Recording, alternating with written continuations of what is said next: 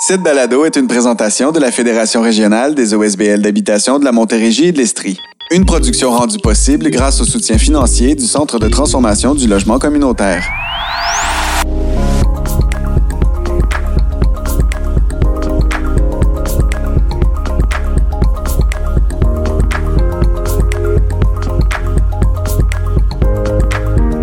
Oui, bonjour tout le monde et bienvenue à ce huitième et dernier épisode de Nos Voix pour des toits.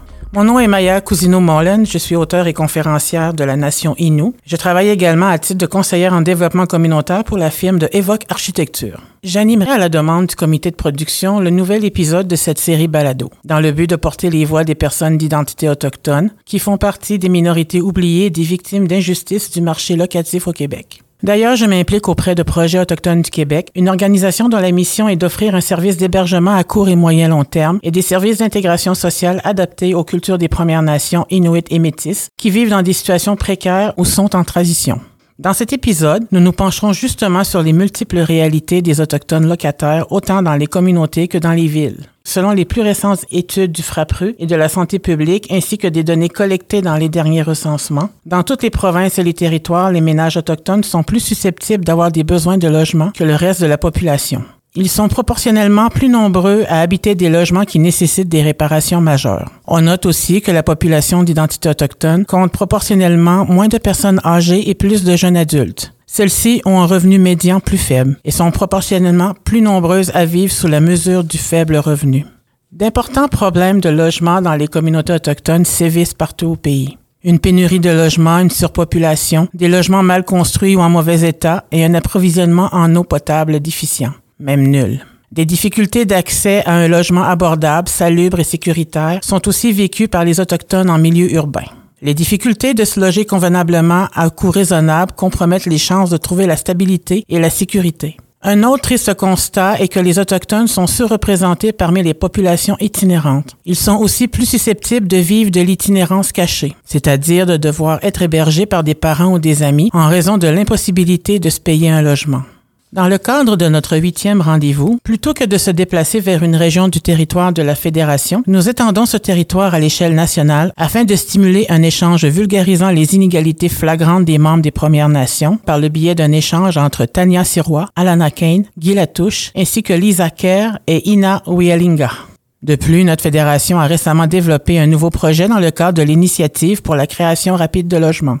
En partenariat avec le Conseil Mohawk de Kanawagi et le Centre intégré de santé et des services sociaux de la Montérégie-Ouest, le célèbre motel rustique de Châteauguay sera reconverti en logements sociaux. Pour en parler, nous allons discuter avec Carlos Borges, un organisateur communautaire retraité de la MRC du Roussillon. Toutefois, pour ouvrir la réflexion, nous prendrons d'abord le temps de donner la parole à ces personnes dont trop souvent la voix est étouffée derrière des enjeux sociopolitiques. Nous avons eu la chance de recueillir des témoignages de locataires d'identité autochtone prêts à nous partager leur expérience.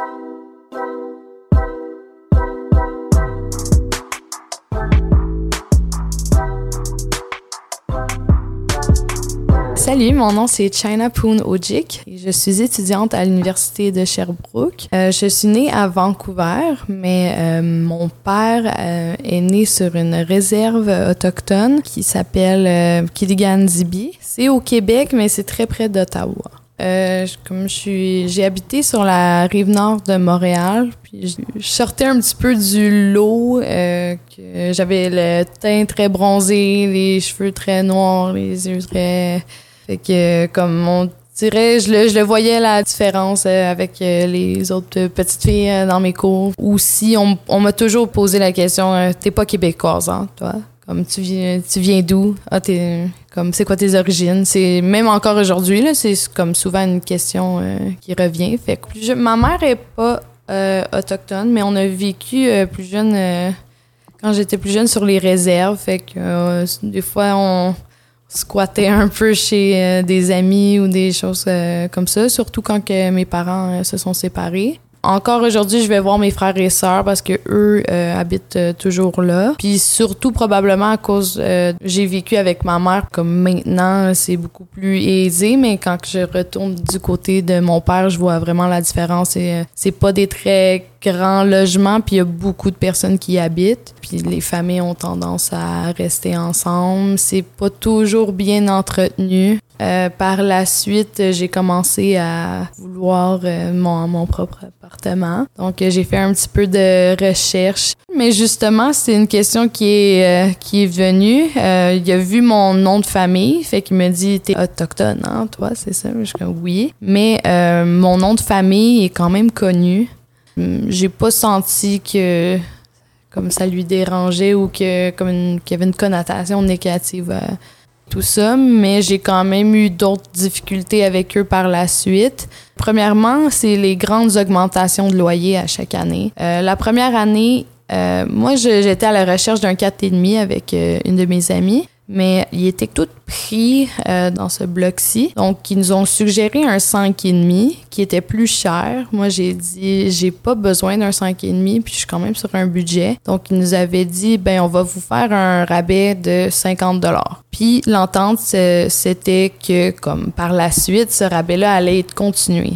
Mais quand j'ai eu des nouveaux propriétaires, eux, ils m'ont dit, nous, on n'a pas fait cette entente-là avec toi.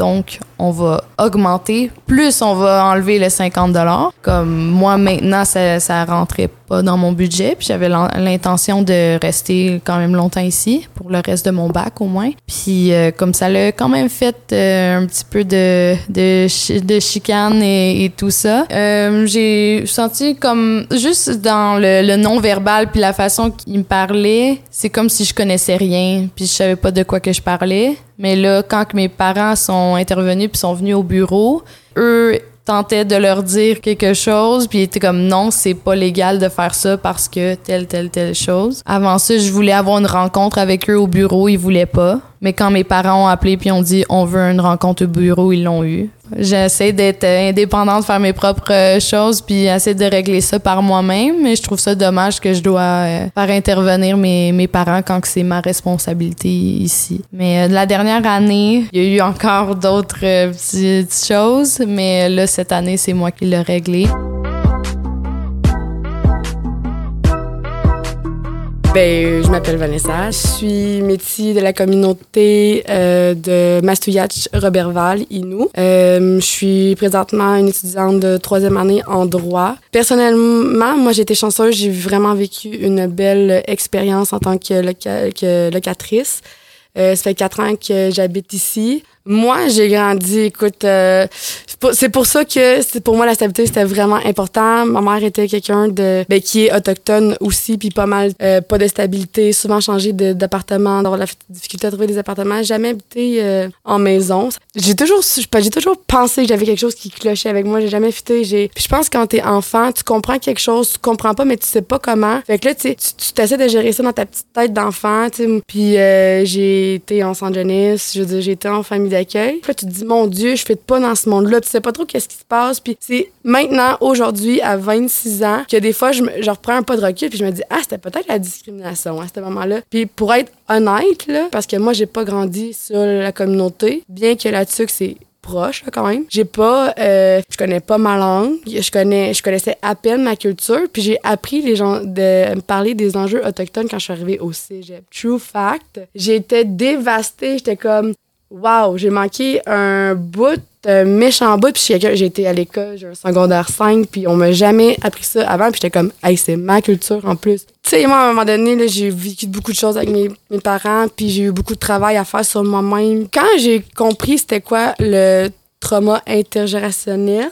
Mon Dieu, je l'avais déjà compris avant de mettre un mot dessus. J'étais comme à un moment donné dans ma vie, j'étais comme, faut que je lâche prise sur les choses que je peux pas gérer. Moi, je veux quoi? Mais mes parents, en même temps, eux, qu'est-ce qu'ils ont subi quand ils étaient jeunes? Est-ce que je peux leur en vouloir ça? Est-ce que, tu quand je repense à ça, ma mère avait déjà dit que quand elle était jeune, elle s'est fait abuser. Fait que là, tranquillement, pas vite, tu fais comme un peu ton deuil, t'apprends à vivre avec ça, puis c'est comme, tu te parles de ça, puis là, de dire trauma intergénérationnel, wow, il est là. Imagine ses parents, elle, avant, puis s'ils connaissaient pas mieux, qu'est-ce qu'ils ont pu transmettre. Puis là, boum, moi, je suis là. Puis euh, tu te dis, ouais, Québec, Canada, on a des choses à travailler.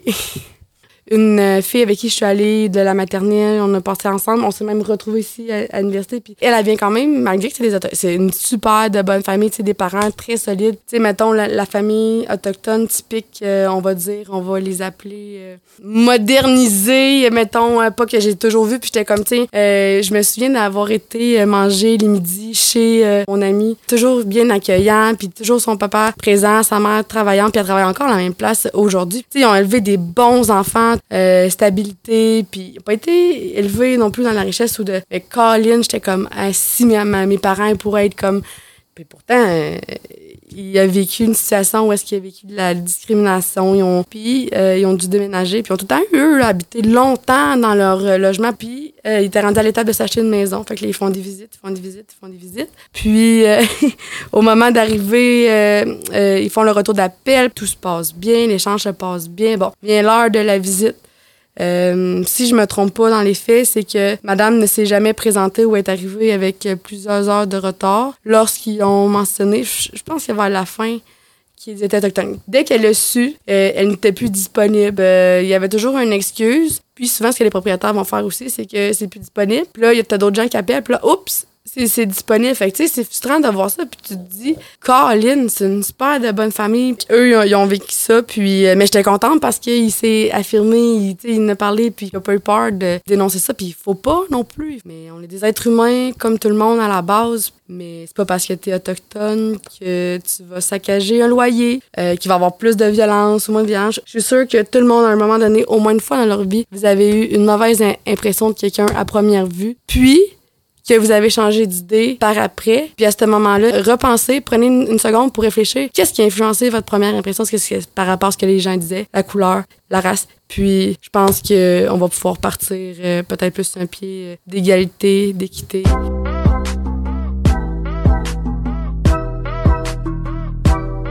Comme vous pouvez l'entendre à ma voix, je n'ai pas l'accent typique qu'on peut attendre chez les gens qui parlent la langue, leur langue autochtone. J'ai, été élevé en français. Et quand je parle au téléphone, on peut pas deviner mon origine. Donc, euh, j'avais été euh, invité à aller visiter un appartement et quand je suis arrivé sur les lieux, c'était cette île, donc les distances n'étaient pas très grandes. En cinq minutes, j'étais rendu. Le monsieur me regarde de haut en bas, il me dit, le logement est loué. J'ai dit, c'est vraiment bizarre qu'il se soit loué en cinq minutes. Est-ce que vous avez de la misère avec la couleur de ma peau? Il n'a pas répondu, naturellement.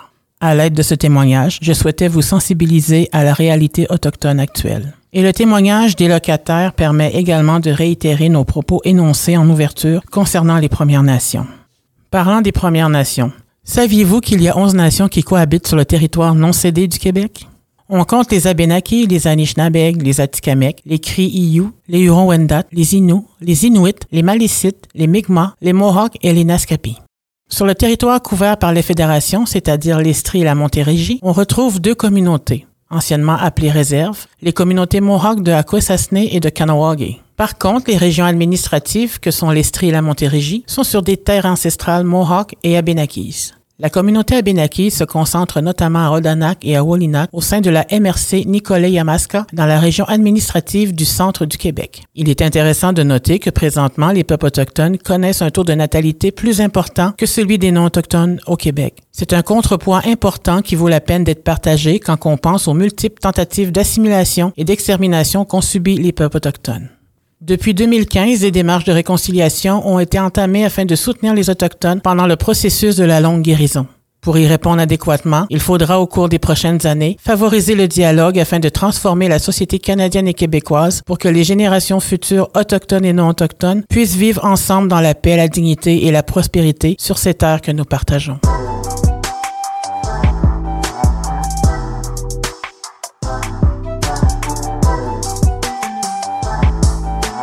En août dernier, nous avons enregistré un entretien faisant office de table ronde pour cet épisode. Alors que les tables rondes régionales sont normalement animées par un employé de la fédération, j'ai eu le plaisir de relever ce défi. Sur un panel donnant la parole à des experts autochtones et du milieu de l'habitation, j'étais donc accompagné d'Alana Kane, gestionnaire au Kanawagi Shakotia Tahenga Community Service. L'organisme KSCS propose d'encourager un avenir collectif fort en promouvant et en soutenant une unité familiale saine par le biais des différentes activités en partenariat avec l'ensemble de la communauté de Kanawagi. De Tania Sirois, directrice du regroupement des centres d'amitié autochtones du Québec, L'organisme euh, RCAAQ milite pour les droits et intérêts des citoyens autochtones dans les villes et soutient activement le développement des différents centres d'amitié autochtone dans les villes des multiples régions du Québec. De Guy Latouche, urbaniste et représentant de l'Assemblée des Premières Nations du Québec et du Labrador. L'APNQL est un organisme englobant l'Assemblée des chefs ainsi qu'un bureau administratif que l'on retrouve à Wendake. L'Assemblée est composée de chefs des communautés des Premières Nations situées au Québec et au Labrador, qui représentent un total de 10 nations. De Lisa Kerr, directrice adjointe du Centre de transformation du logement communautaire. Organisme très récent, le CTLC soutient les organismes d'habitation à l'échelle du pays pour assurer la transformation, la durabilité et la croissance du logement communautaire. Leur mission a pour but de renforcer et de faire grandir le secteur du logement communautaire afin de répondre aux besoins actuels et futurs de tous et toutes et de Ina Wielinga, spécialiste en logement autochtone pour la Société canadienne d'hypothèques et de logement. La SCHL est l'organisme national responsable de l'habitation au Canada. Durant cet échange, nous avons discuté de l'état de la situation au niveau national en prenant le pouls des différents constats des panélistes. Puis, nous avons abordé les défis que les Autochtones rencontrent dans leur milieu de vie, pour finalement nous concentrer sur les solutions envisageables pour améliorer les conditions d'habitation des membres des Premières Nations. C'est donc un condensé des moments forts de cette heure de discussion que je vous présente ici. Pour commencer, dans les premières questions que je suis euh, curieuse de vous poser, peut-être nous donner un aperçu de la réalité euh, dont vous êtes témoin sur le terrain. Qu'est-ce que vous voyez de chacune de vos perspectives qui est sûrement différente? Écoutez, Guy Latouche pour la PNQL, euh, ce que je peux partager avec vous quand on parle de réalité dont on est témoin sur le terrain, je vais vous parler à l'intérieur des communautés. C'est mmh. un contexte de grands besoins. Nous, on connaît bien les chiffres. Pourquoi? Parce que la situation très bien documenté depuis euh, l'année 2000. À ce moment-là, les chefs avaient déclaré un état de crise. Fait que nous autres, on sait maintenant, euh, l'OPNQL, c'est que pour répondre aux besoins, c'est-à-dire éradiquer le surpeuplement, accueillir la croissance démographique sur une période de cinq ans, permettre aux gens qui ont choisi de vivre hors communauté parce qu'ils ne vont pas être bien servis dans leur communauté en termes de logement,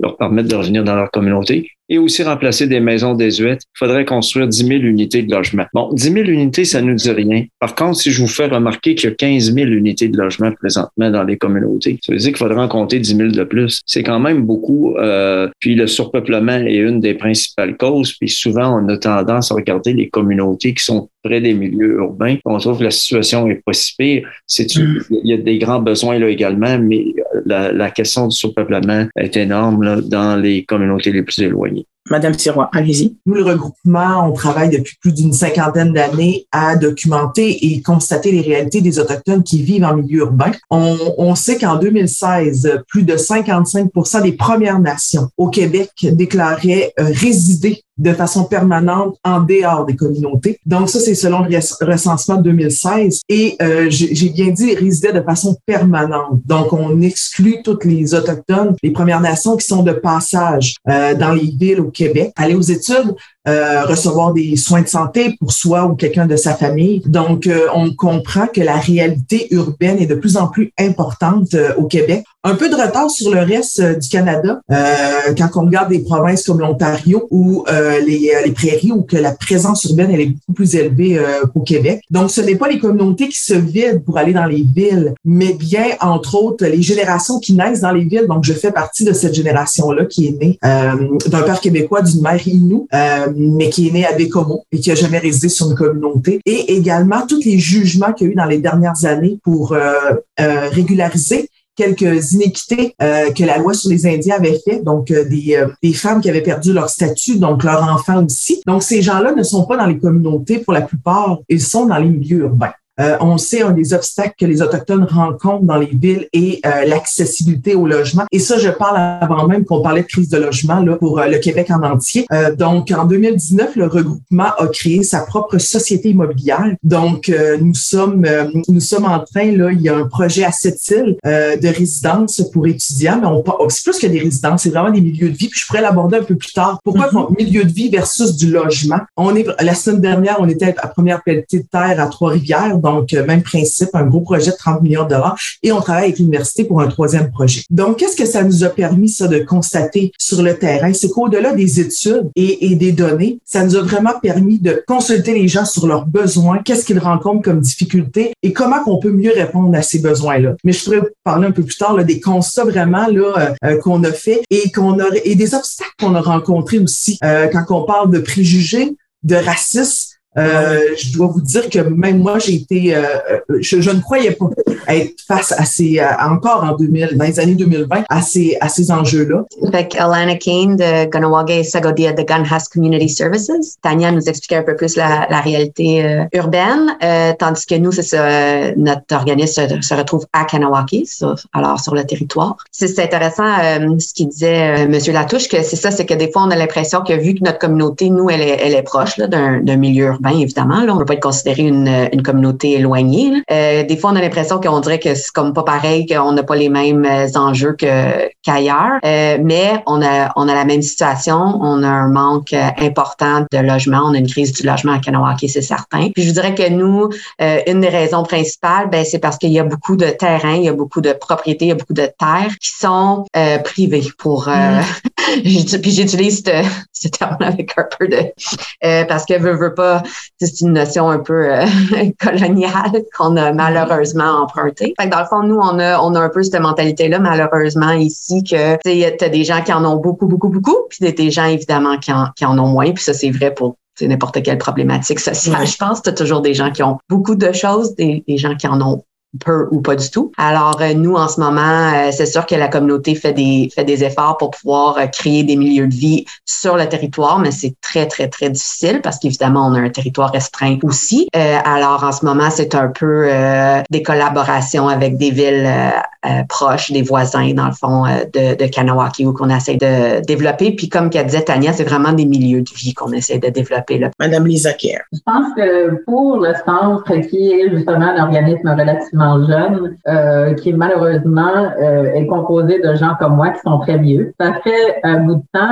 que plusieurs d'entre nous, on travaille dans le secteur du logement. Peu importe où on constate la, la situation ou l'état des choses pour les communautés qui vivent dans les communautés ou les communautés plus urbaines, c'est une situation que plusieurs d'entre nous se disent, ça ne peut pas qu'on soit encore rendu là après 30 ans.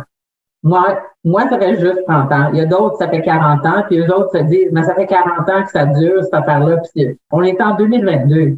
Comment mm. se fait-il qu'il n'y a pas d'eau potable? Ça se peut pas. Entre le, le désir de, de, de, revendiquer, on a aussi un désir d'avoir une stratégie qu'on peut mettre en œuvre là, là, puis pas attendre des recherches, puis des études, etc., mais avoir une stratégie qui va justement adresser cette fameuse question du choix les gens ont, le choix, devraient avoir le choix de vivre où ils veulent, dépendant de leurs circonstances.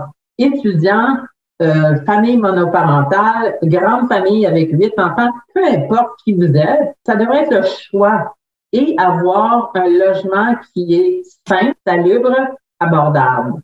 C'est sûr que nous, notre mandat, c'est le logement communautaire, donc c'est ça qu'on privilège. Mais euh, cependant, c'est important que les gens aient le même choix. Et là, on parle d'équité. Et c'est ce manque d'équité qui est flagrant qu'on a besoin d'adresser. Donc, c'est important de nous de mettre en place des stratégies et des approches qui vont, comme bailleur de fonds, pas nécessairement traditionnel, mais un bailleur de fonds qui peut aider dans toute la dynamique de réconciliation, c'est de financer des projets qui vont développer la capacité, développer ce qui existe en ce moment, avoir plus de logements et avoir plus de vie communautaire. Quelle serait, selon vous, la cause de la situation actuelle? Est-ce qu'il y a des problèmes de développement? Euh, nous autres, on est d'avis qui sont multiples historique, culturel, mm-hmm. démographique, financière, politique, économique pour euh, les causes de la situation actuelle, c'est sûr qu'on peut pas.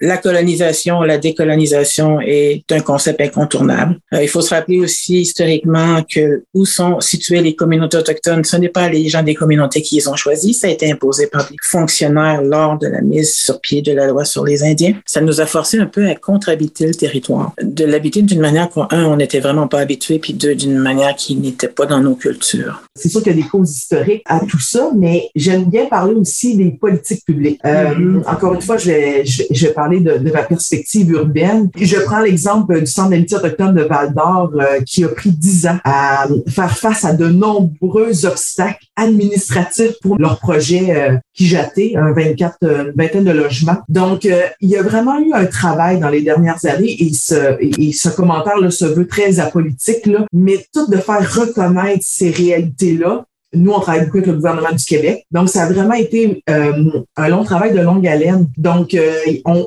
on, veut bien en développer du logement euh, communautaire, mais il faut qu'il y ait des programmes qui permettent. Puis, il faut qu'on soit en mesure, les petites cases carrées, pour ceux qui ont déjà développé du logement communautaire, que ce soit avec des programmes de, de la Société d'habitation du Québec, la SHQ. Oh mon Dieu, c'est tellement administratif, c'est tellement complexe. Et notre réalité est complexe. Donc, nous, on ne rentre pas dans les cases. On a une réalité à prendre en compte et on sait qu'on doit faire des changements systémiques. Et ça passe par vraiment euh, l'influence au niveau de politique publique et de faire, de sensibiliser le plus possible. Et, et, et de notre côté, comme Première Nation, je pense qu'on a le devoir de ne pas fermer euh, la porte au premier nom, mais vraiment de faire preuve d'innovation et de pousser un peu plus. Euh, des fois, il faut insister, puis il faut bien le faire aussi, euh, mais il faut faire preuve d'innovation. Dans quel but? C'est vraiment dans un but de répondre aux besoins très concrets qui sont sur le terrain. Moi, j'ajouterais juste un aspect pour ce qui est du logement abordable, du logement communautaire, qui est euh, de fait, comme euh, Mme Serrois disait avec les politiques, c'est que le développement qui est encouragé chez les OBNL de logement communautaire, c'est surtout du développement qui est euh, des trois et demi, maximum des quatre et demi. Donc, on parle d'une espèce de culture qui s'est ancrée au niveau des organismes communautaires dû aux politiques et au financement municipal, SHQ et autres, où les organismes disent OK, on va se faire des 1,5, des 2,5, peut-être un 3,5, that's it. Donc, cette notion d'avoir des, des, logements qui sont pour des familles qui sont plus larges, où toute une famille peut résider ensemble, c'est excessivement difficile à trouver. Donc ça, c'est une autre réalité qui est très, très difficile à surmonter. Puis euh, moi, je dirais que c'est préoccupant, la situation euh, précaire dans les communautés, même chose hors communauté, hein, remarquez bien, parce que le logement, il est au cœur de la société. S'il y a des mauvaises conditions de logement, ça se répercute nécessairement sur les autres euh, sphères importantes de la société, la réussite éducative, par exemple, les indicateurs de santé, l'inclusion sociale, puis tous les problèmes sociaux qui peuvent résulter là, des situations de, de, promiscuité à l'intérieur des maisons. Hein. On a parlé de surpeuplement tout à l'heure. Madame Ina? Je pense qu'aussi au niveau du défi, on peut dire passer de logement, euh, parfois même qu'il y a beaucoup de financement, mais il est à différents endroits puis il faut rapatrier. Faut... J'apprécie amener des partenaires à la table, c'est très, très bien. Mais ceux qui doivent monter les projets, s'enligner dans tout ça, des fois, ça c'est beaucoup. Puis on a justement des résultats d'une enquête auprès des fournisseurs, puis euh, tu sais, des commentaires, parce qu'il faut avoir la personne qui veut justement construire et gérer ces établissements-là. Alors, ces défis-là pour ces personnes-là, entre autres, c'était les politiques gouvernementales, les processus de demande qui a été bien notés. On en est conscient, les limites de financement, euh, puis les meilleurs établissements de partenariat organisationnels. C'est faut apporter nos forces à la table de chacun, puis de pouvoir trouver des projets qui sont durables, bien alignés et souvent il manque de ressources. On va aller un peu vers du positif. Donc, euh, ça va être le temps de sortir les, vos atouts de vos manches. Quelles sont les solutions qui pourraient être mises de l'avant? Moi, je, je, vais y aller d'un point de vue euh, comment qu'on peut monter des projets qui sont structurants et qui répondent à des besoins. Euh, c'est mettre au cœur de la solution les Premières Nations. Et ne répétons pas, parce que malheureusement a été fait dans le passé, c'est-à-dire d'imposer une solution aux gens. Euh, Au-delà de, de, construire quatre murs et un toit, nous, on a vite réalisé que, bon, euh, du logement pour du logement, au-delà qu'il n'y a pas de pénurie, là, c'est qu'est-ce qu'est-ce qu'on a besoin de faire de plus? Et c'est là, ben, la notion de milieu de vie, euh, on a commencé à l'aborder puis à, à, à l'élaborer, tout ça. Nous, on travaille beaucoup là, ces temps-ci, c'est au niveau de, d'immeubles pour les étudiants autochtones, étudiants étudiantes que je devrais dire, parce que c'est des mamans qui retournent aux études. Et, ça, je trouve que c'est une façon, longtemps, on a misé sur oh mon Dieu, les Autochtones, c'est des grands décrocheurs scolaires. Oh mon Dieu, ils, abandonnent l'école avant le secondaire 5. Oh, ils vont pas au post-secondaire et tout ça. Mais on s'est rendu compte que les Autochtones étaient champions du raccrochage scolaire. Tu sais, il n'y a pas juste négatif. Les Autochtones, c'est pas un problème. Tu sais, on le voit souvent comme ça, puis malheureusement, les statistiques aussi nous font parler de, des problématiques. Mais comment on peut miser sur fonder sa famille? Bon, je vous dis pas à 14 ans, là, mais, mais, mais tu sais, à 18, 19 ans, mais comment qu'on peut justement soutenir ces mamans-là? Et, et oui, elles ont abandonné, mais comment qu'on les accompagne dans le scolaire? Donc, c'est pour ça que nous, dans les milieux de vie, on a rapidement compris qu'il fallait un CPE, qu'il fallait des services, qu'il faudrait de l'accompagnement pour euh, faire l'intervention, mais sans sentir qu'ils vivent dans un milieu de vie ou que c'est une place qui on fait juste l'intervention. Donc, comment qu'on peut doser cette façon de faire-là, de dire oui, il y a de l'habitation, les gens y vivent, mais, mais, mais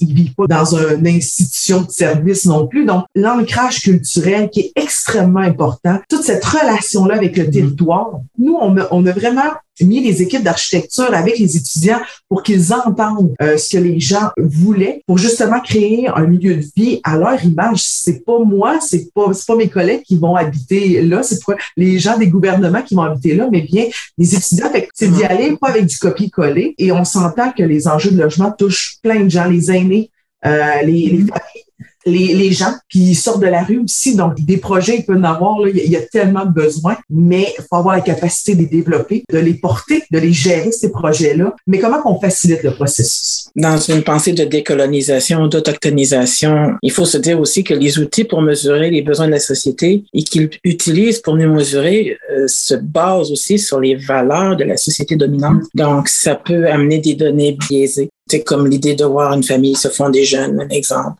alors que culturellement, c'est tellement différent. Du côté euh, euh, palier gouvernement, bailleur de fonds, tout ce qui est inclus dans ce, cette notion globale de financement, soit privé, public, fondation, etc., euh, on a réellement besoin d'un arrimage de vision. Et cette vision doit venir des communautés autochtones. Mais nous, on doit se positionner pour être sur la même longueur d'onde, pour pas forcer les communautés à aller dans cinq places différentes pour avoir cinq sources de financement pour un projet qui aurait de l'allure pour eux, mais où le, le, le, fardeau administratif devient ridicule. C'est primordial qu'on s'entende sur le fait que c'est une question qui est prioritaire dans notre société, point final. Quand on parle de surpeuplement, moi, je vois ça plutôt, c'est un langage que je, parce que je suis anglophone, c'est pas, it's not overrepresentation, it's underhousing. On ne fournit pas suffisamment de logements pour les gens qui ont un choix, par exemple, de vivre en plus grande famille ou vivre avec une grand-mère, une mère, des enfants, peu importe.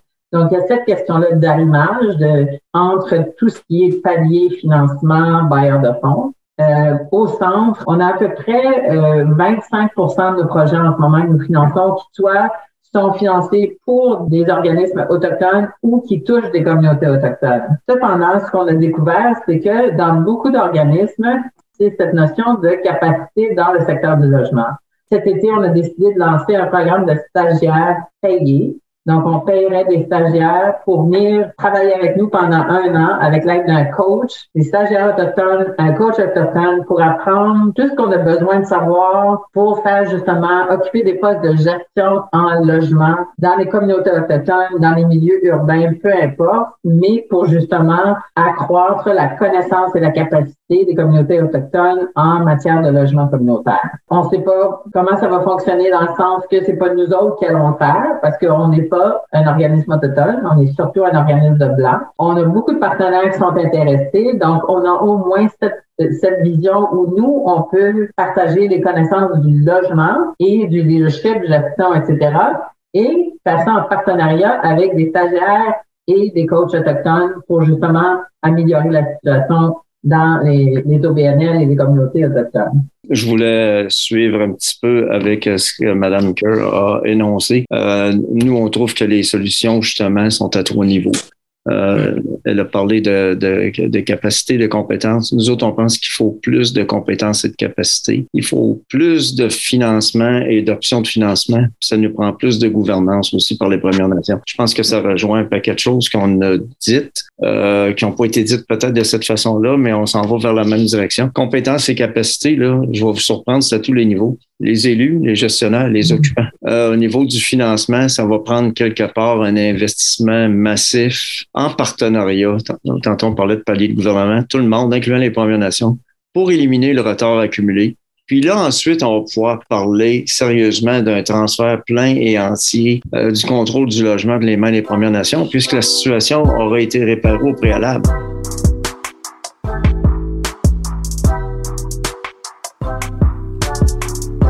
Un peu plus tôt, je vous ai parlé de la conversion du motel Rustique en logements sociaux. En effet, c'est 31 studios meublés qui verront le jour pour venir en aide aux personnes itinérantes ou à risque d'itinérance.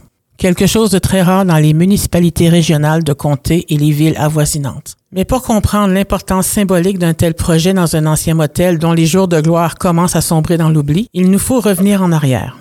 La ville de Châteauguay possède le plus grand nombre de logements sociaux et communautaires au Québec. Elle est un modèle très particulier qu'on peut presque considérer un berceau de ce type de service. Comme nous avions vu au premier épisode, François Saillant y avait d'ailleurs consacré un chapitre entier dans son livre sur l'histoire des douze batailles pour le logement au Québec.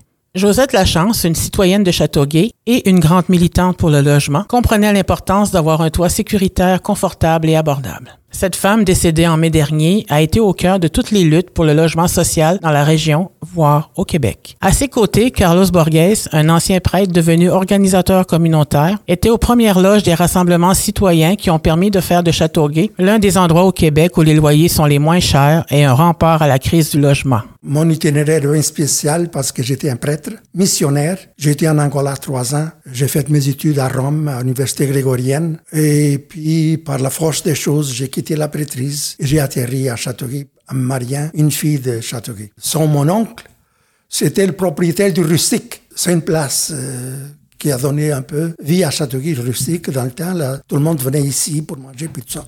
À ce moment-là, Châteauguay, c'était une ville pas mal dortoir. Le monde achetait des maisons ici, venait coucher ici, mais il travaillait surtout à Montréal avec le pont Mercier. C'était une société qui n'était pas très, très, très, quant à moi, proche de ces, de ces réalités. donc, le travail d'organisation communautaire a été à l'effet de doter la communauté d'un certain nombre de structures, par exemple, garderies, maisons de jeunes. Et alors, euh, c'est comme ça qu'on a abouti aussi au logement social parce que la pauvreté, c'était une réalité qu'on connaissait pas. Et ça, la lutte pour le logement était le meilleur véhicule qu'on a trouvé pour mettre la pauvreté au milieu des préoccupations politiques. Un des maires avec qui on a eu affaire s'appelait Bosco Boursier, qui se trouvait aussi de la parenté de mon épouse. Et ce monsieur-là, il dit, euh, on avait des relations plutôt amicales, il était dans la famille. Mais à un moment donné, assez clairement, il nous a dit, non, non, non, vous en vous êtes en train de mettre trop. À Châteauguay, il n'y a pas de pauvres. Pas de pauvres, pas de logement, il n'y avait pas, il n'y avait rien. Moi, j'avais découvert à un moment donné dans le journal local, Le Soleil, une promesse de cinq logements HLM pour Châteauguay. Et à ce moment-là, euh, donc c'est toute la question de savoir comment est-ce qu'on va faire, puis tout ça. Puis on, on s'est dit, là, on a une petite prise, il y a une promesse.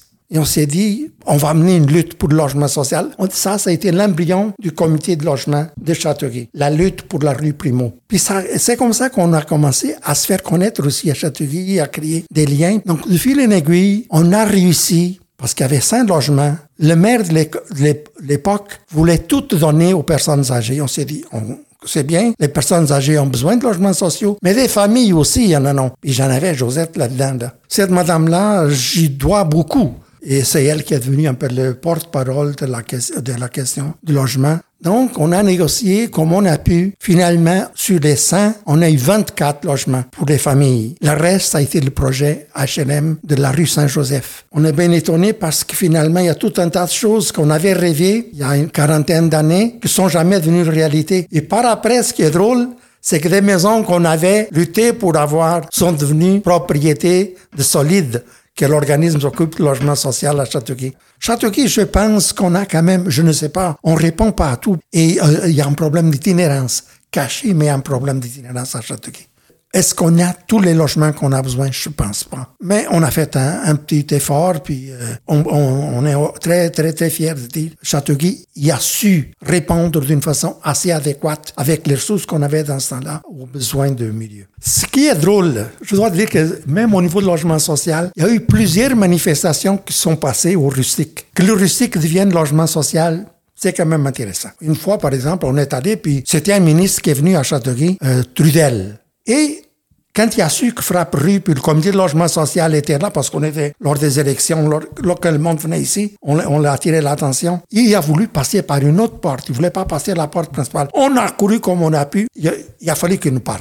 Je sais pas qu'est-ce qu'on a gagné. Lui, il a fallu qu'il nous parle. Donc après, ça avait tout été piétiné. Je suis allé voir le propriétaire, c'est Gilles Dumichel. Puis c'est c'est, on pourrait dire c'est quelqu'un d'assez d'argent dans ce moment-là. J'ai dit, écoutez, je m'excuse beaucoup de, d'avoir dérangé, mais il fallait le faire. Il aurait pu passer par la porte. J'ai dit, toi là, tu fais ce que tu as à faire, occupe-toi pas du reste. le plus drôle, c'est que nous, on s'occupe du reste maintenant. C'est nous qui s'occupent du reste. Quand j'ai appris que l'heuristique qui était l'emblème de Châteauguay au niveau restauration. Le monde venait de Montréal manger à, Châteauguay. Savoir qu'il a été tant d'années sans vocation, décider que ça devienne maintenant de logement social, c'est presque un hommage à Jules Dumouchel. Mais ça, c'est vrai peut-être l'affaire à retenir, et souvent on en parlait avec Josette, devenir significatif pour le milieu. Il faut répondre à des choses. Puis pas avoir peur de, de, de, mener les affaires. Les pauvres, ils savent. Ils savent bien plus qu'on pense qu'ils savent. Quand je veux défier les gens, je dis, essaye donc de vivre avec le, ce que tu reçois de bien-être social. Et tu vas voir que les gens, les pauvres, ils savent quoi faire. Ils s'arrangent. La nouvelle vocation du motel heuristique est rendue possible grâce à un financement de 6 millions dans le cadre de la seconde entente Canada-Québec concernant l'initiative pour la création rapide de logements. Afin de travailler à la réconciliation avec les Autochtones, ce projet permet d'offrir des moyens novateurs de répondre à la problématique en habitation en renforçant les relations avec la communauté voisine de Kanawagé. Le territoire Mohawk, se trouvant à quelques centaines de mètres, Alana Kane des services sociaux nous aiguille sur l'intérêt d'une pareille collaboration. La Frome, ils nous ont approchés pour dire Hey, euh, on va convertir le, le, motel rustique, on va en faire du logement social. Est-ce que ça pourrait vous intéresser d'avoir un partenariat avec nous pour que vous ayez des logements dédiés à votre communauté, dans le fond? Fait que, en ce moment, on a un minimum de cinq logements qui va être réservé pour euh, des gens euh, de notre communauté, mais on sait jamais. on dit toujours que c'est vraiment un minimum, c'est parce que ça dépend aussi de l'intérêt euh, des gens de Kanawaki parce que veut, veut pas, la plupart des gens, je pense, aimeraient pouvoir rester sur le territoire. Euh, mais c'est pas, pas toujours possible en ce moment, surtout avec le manque de logement qu'on a. Fait ça, c'est comme, c'est sac and bass, c'est ce qu'on peut euh, offrir. Puis au moins, c'est juste à côté, puis on va pouvoir avoir accès à la communauté pareil. L'idée, c'est qu'on va avoir des intervenantes sur place, dans le fond, parce qu'on veut vraiment que les gens qui sont là, s'ils veulent avoir accès à des services, parce que ce sera pas obligatoire, je veux dire, les gens qui y habitent sont pas obligés d'avoir des services, mais souvent ils aiment ça, puis euh, ils ont peut-être euh, différentes problématiques qu'ils veulent explorer, ils ont d'autres choses qui ont mené à, à cette situation-là d'itinérance ou de puis aussi, on a plein d'idées sur comment euh, s'assurer que les gens restent euh, connectés avec la communauté, que ça soit quelque chose comme du transport pour qu'ils puissent euh, accéder aux services à Kanawaki si on leur médecin, si jamais leur emploi est, à Kanawaki, on veut qu'ils puissent se déplacer sur, par transport en commun. Fait qu'on va pouvoir leur offrir ça. Puis je sais qu'on avait des plans, bon, là, il faut que ça se construise, hein, puis il faut qu'on... Mais tu sais, les salles communautaires qu'il va y avoir pour les résidents, ben on aimerait ça, nous, emmener nos services nos programmes, pas juste pour les, les gens qui vont habiter euh, au motel, on va l'appeler de même, mais, euh, mais aussi pour tout le monde, pour qu'il y ait vraiment un milieu de vie là, qui se crée, puis qu'ils ils se pensent voisins, là, qui vivent comme ça, que ce soit pas juste, bon, ben, ici, on a... on a les gens de Kanawaki qui habitent dans cette partie-là, ces, cinq logements-là, puis après ça, on a tout le reste. Puis, tu sais, eux, quand ils font euh, une activité communautaire, ils n'ont pas le droit d'y aller. Là. On voudrait, on voudrait plus que ça soit pour que les gens apprennent à se connaître, dans le fond, parce que c'est ça qui va aussi aider à, avec les barrières. Là. On est voisins, hein, euh, Kanawaki, Châteauguay, mais il y a eu euh, des événements historiques qui ont fait que peut-être il y a encore des gens qui ont, qui ont des préjugés, tant un que vers l'autre là tu sais c'est pas euh, mais euh, puis on sait que veut veut pas le, racisme le, racisme systémique existe. Fait que tu sais il va peut-être avoir là, des, des gens dans euh, qui vont habiter au motel qui connaissent pas bien. Tu sais les gens de Kanawaki connaissent pas bien la culture connaissent pas bien l'histoire puis ils connaissent pas la réalité puis les les, les problématiques qui existent sur une communauté autochtone Première Nation. Alors c'est sûr que ça va être un défi emmener ces gens-là ensemble pour qu'ils se comprennent, qu'ils apprennent à se connaître, pour qu'après ça, ils puissent vivre comme de façon euh, harmonieuse, tu sais, où ce que tout le monde se sent à l'aise, où ce que tout le monde se sent comme s'ils sont à leur place. Fait que je pense que pour nous, oui, c'est un, un projet de logement, évidemment, là, mais si on pourrait répliquer ça dans d'autres, parce que veut, veut pas, à Kanawaki, à cause euh, de la barrière de, de langue, là, souvent, euh, on n'accède pas aux services qui sont à côté, là, qui sont dans, notre backyard. Euh, on y accède pas parce que, ben, de un, on a l'impression que peut-être que c'est ça, il y aura pas personne qui va pouvoir nous parler en anglais. Euh, les gens, ils connaîtront pas notre réalité. Fait que, si on pense à tous les super belles euh, organismes communautaires à Châteauguay, pas juste en logement, mais en n'importe quoi, la santé mentale, tu sais, ben, on y pense pas. De, de, de les appeler ou, ou, d'utiliser leurs services parce qu'on se dit, ah, ben, c'est sûrement pas pour nous. Puis on aimerait ça se défaire de cette idée-là parce que, euh, au contraire, quand on a fait le premier pas puis on est allé vers eux pour on a dit, hey, euh, nous aussi, on a cette problématique-là. On aimerait pouvoir accéder à vos services ou au moins collaborer de façon à, à voir vous comment vous faites pour, euh, euh, pour remédier à certains, euh, certaines problématiques. Ils sont super contents là, de, de nous parler, de s'assurer qu'on a accès aux services parce que souvent, ils ont dans leur mandat justement euh, de desservir la population de Kanawaki, mais eux non plus, ils savent pas trop comment s'y prendre. Fait que, ils veulent pas non plus juste appeler puis dire, bon, ben, j'ai tel service, veux-tu venir? Tu sais, c'est, un peu, euh, c'est comme awkward. Fait que si on peut faire de plus en plus de partenariats comme ça, pas juste en logement, mais en, plein d'affaires, ben, c'est, juste, on va être gagnant, là. En, confiance de savoir qu'ils, vont être bien traités puis qu'ils vont, tu que les gens qui les accueillent euh, comprennent leur réalité.